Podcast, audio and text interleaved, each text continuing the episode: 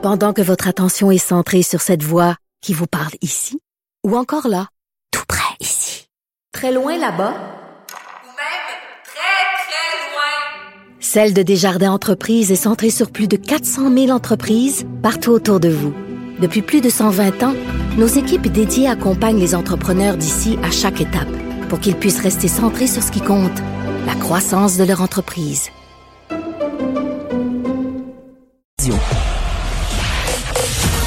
Vous écoutez Geneviève Peterson. Cube Radio. Vincent Dessouret est là dans un climat euh, boréal tempéré. Oui, ben on est bien dans ton studio, c'est frais, ça fait du bien. C'est parce qu'après Benoît Dutrisac qui tient ça à 16-17, moi je crains que ça un peu. Puis là, quand t'arrives avec Mario, il fait chaud. Ouais, mais là t'as trouvé la température Le parfaite. juste, je le juste milieu 22. Oui. C'est c'est notre température.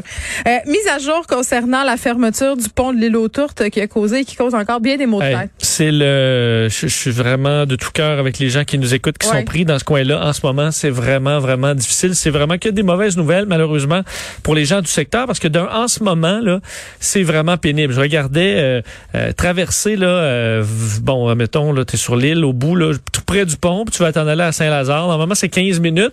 Là, c'est 1h10. Ouais, c'est ça. Euh, si on et souvent ça c'est des sites admettons Waze là, souvent ça sous-estime un peu le temps euh, passé arrêté donc vous avez vraiment des détours compliqués à faire on envoie entre autres les camions les véhicules sont invités à prendre le pont Galipo comme alternative à l'autoroute 20 il y a des policiers un peu partout pour essayer de désengorger le réseau local qui est surchargé. Les camions eux sont détournés vers l'autoroute 30 Euh, et là on voit je- j'entendais notre collègue Yves Poirier qui dit le, le visage des camionneurs est long là. Ben, Euh, surtout qu'il fait 32, là, je comprends qu'on Ouais, ouais. dans nos véhicules, mais à un moment donné, Mais à force c'est d'être c'est pénible. Et malheureusement, l'autre mauvaise nouvelle, c'est que ça va être pénible probablement longtemps là, On n'a pas eu d'échéancier hein, de Bonardel. Il n'a pas été capable de nous dire c'est quand que ça allait se résorber, cette Non, mais entre autres, nos collègues du bureau d'enquête évaluaient plus, possiblement plusieurs semaines. Et à la question à, à M. Bonardel, est-ce que ça pourrait être des mois? Et il n'a pas répondu, ben non, c'est impossible. Il a répondu qu'il faut, faudrait pas.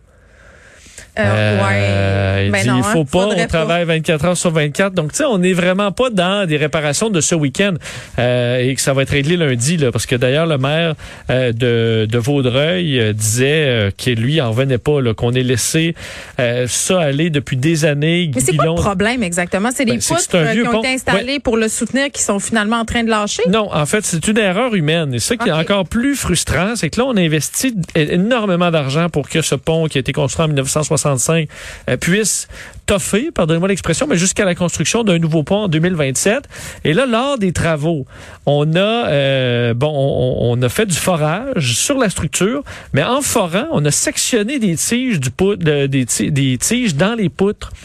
Euh, et là, on a été mis au courant de ça chez Transport, Canada, euh, Transport Québec. Mais le forage s'est poursuivi. Au total, c'est moins une dizaine de poutres qui ont été endommagées. Donc, les poutres n'étaient pas nécessairement si endommagées que ça, mais on les a forées et on les a brisées.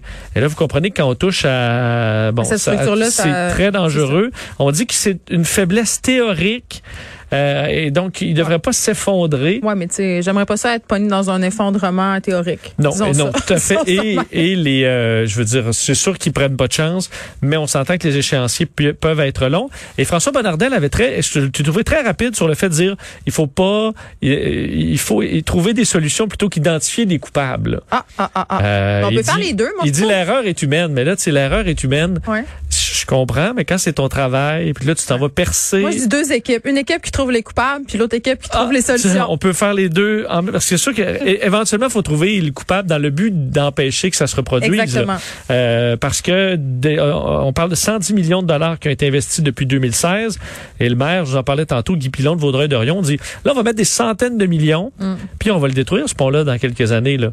Alors qu'on aurait pu juste s'assurer une transition avec un nouveau pont peut-être plus rapidement. euh, pour le devancer, ce nouveau pont-là, justement.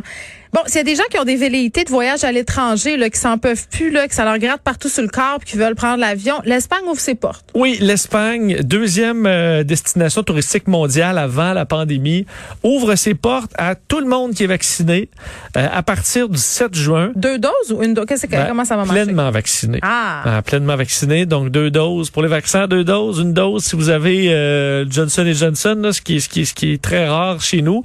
Euh, donc, ça a été annoncé dans un salon international du tourisme par le chef du gouvernement Pedro Sanchez aujourd'hui en disant vous pourrez rentrer, pas de restrictions, pas d'exigences sanitaires.